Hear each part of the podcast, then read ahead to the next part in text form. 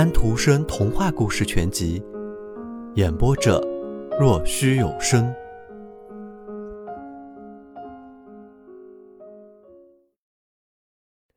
神父忘却了艾尔加的丑陋的形象，他通过这个丑怪的东西体察到了上帝的仁慈和恩德。神父做虔诚的祷告，唱着圣洁的赞美诗，于是艾尔加颤栗了。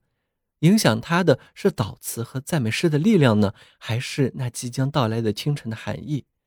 艾尔加的感受是什么？艾尔加昂首望着天空，想制止住马跳下去，可是那基督神父竭尽全力紧紧抱住了他，高声唱着赞美诗。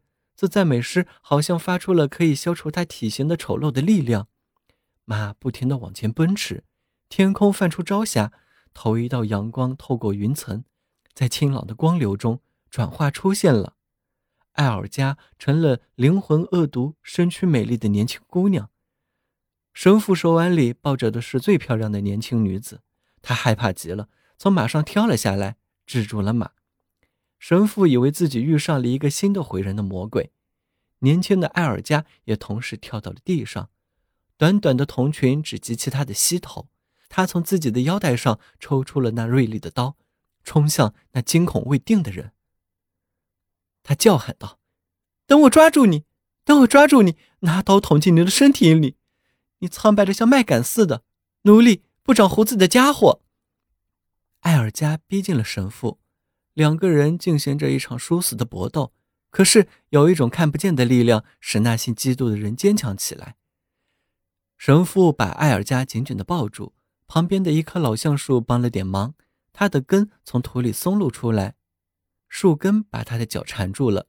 附近有一股缓缓流动的泉水，神父用那清新的泉水洒在他的胸上、脸上，要驱散他身上那不洁的魔法。按照基督教的做法为他祝福，可是那洗礼水并没有威力，皈依的源泉还没有从内心流出。然而神父依旧是强者。是的。在神父对待那猛烈挣扎的魔力时，他具有的远不只是人的力量。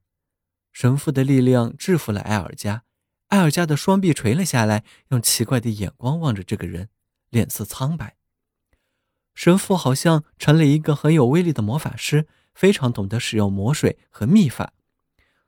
他念的是具有魔力的纳鲁文字，在空中画的是密咒。本来。即使神父在艾尔加眼前挥舞闪闪发光的斧子或者锋利的刀，艾尔加也不会闪一下眼的。可是当神父在艾尔加的眼前、胸前画十字的时候，他胆怯了。艾尔加像一只乖顺的鸟蹲了下来，头垂向胸前。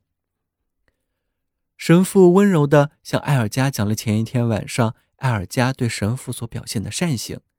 艾尔加披着青蛙的丑陋的皮衣。到了神父那里，割断了绑他的锁子，把神父引向光明，拯救了他的性命。去赫泽壁，艾尔加被比捆神父还坚实的带子绑着。可是神父说，艾尔加应该和他一起去走向光明，获得新生。神父把艾尔加带去赫泽壁，去到安斯加利乌斯那里，在那块基督教的土地上，魔力会得到解除。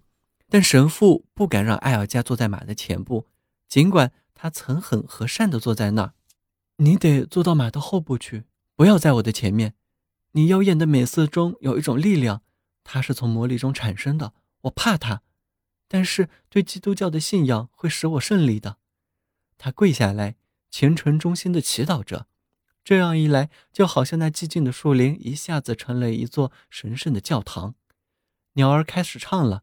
好像他听到了祈祷之后，也变成这新信仰的成员。野生皱皮留兰香散发着香气，仿佛他们要替代艾蒿和香似的。他高声地念着圣训：“上天的光已降临我们，为黑暗和死亡的阴影中的人照亮道路，指引我们走向平和的大道。”神父谈到了万物的绵延，在他谈的时候，那匹拖着他们飞奔的马静静地停下来站着。用身子去蹭生长着大力悬钩子的蔓，那熟透了的汁水、丰富的浆果便落到了小赫尔加手上，把自己献出来，让他精神爽朗。赫尔加耐心地听从神父把他抱到马背上，像一个梦游的人一样坐在那里，醒着却又没有动。神父用一根窄树皮把两根枝子扎成了一个十字架，他用手把它高高的举起，接着便骑着马穿过树林往前走去。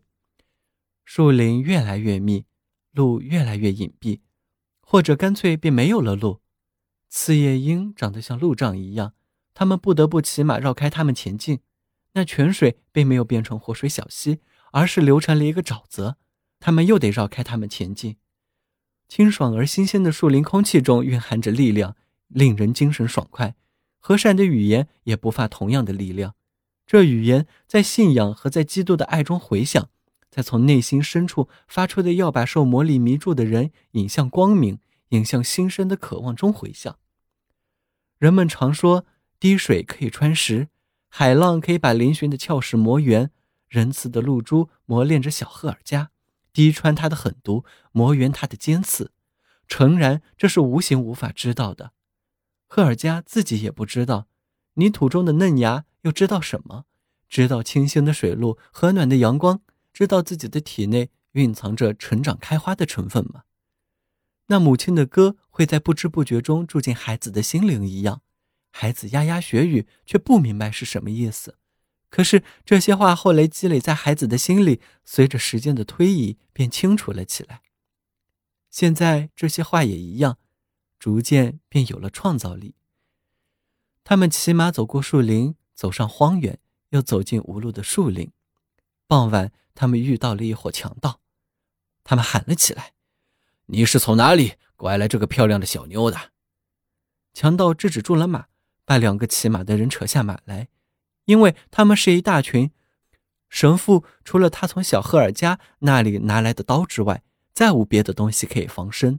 他向四周挥舞着刀，一个强盗抡起斧子砍下，但是那年轻的基督教徒往旁边一跳，躲开了，要不然就砍着他了。这时斧子深深地劈进马的脖子里，血一下子喷了出来，马倒在地上。接着，小赫尔加好像从长梦中清醒过来，跑了过去，扑到那即将断气的马身上。基督神父站在他的前面，保护着他，抵抗着。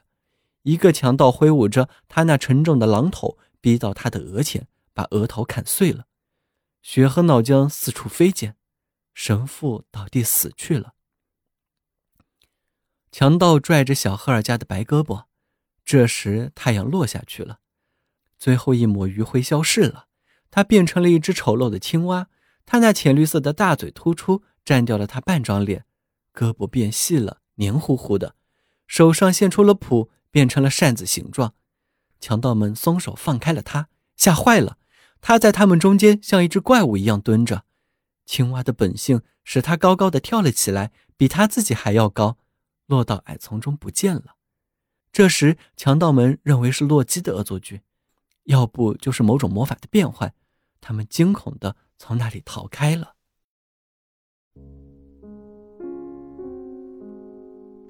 小朋友们，今天的故事已经讲完了，请闭上你们的眼睛吧，晚安。